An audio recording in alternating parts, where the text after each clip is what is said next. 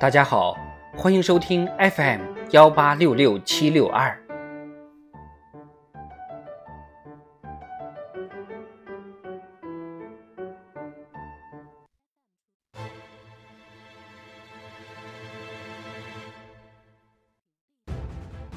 庆祝中国共产党建党一百周年特别节目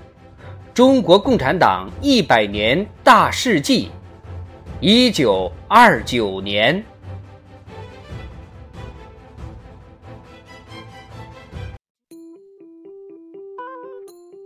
一九二九年一月十四日，毛泽东、朱德、陈毅率领红四军主力离开井冈山，进军赣南，相继开辟赣南闽西革命根据地。后来，这两块根据地连成一片。以其为中心发展为中央革命根据地中央苏区，到一九三一年十一月，全国已形成中央湘赣西、鄂豫皖、琼崖、赣东北，后发展为闽浙赣、湘鄂赣、湘赣、右江等革命根据地。后来又建立了川陕、陕甘、湘鄂川黔、鄂豫陕。闽东等革命根据地，在革命根据地的创建和发展中，形成了以坚定信念、求真务实、一心为民、清正廉洁、艰苦奋斗、争创一流、无私奉献等为主要内涵的苏区精神。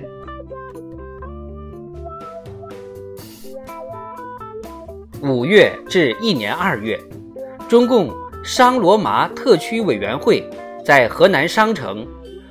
中共六安县委在安徽六安霍山，中央代表邓小平等在广西百色龙州，先后领导发动武装起义，建立红军，逐步开辟豫东南、皖西、左右江革命根据地。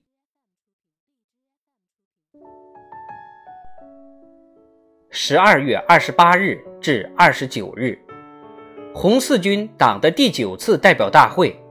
古田会议在福建上杭古田召开，毛泽东当选为中共红四军前敌委员会书记。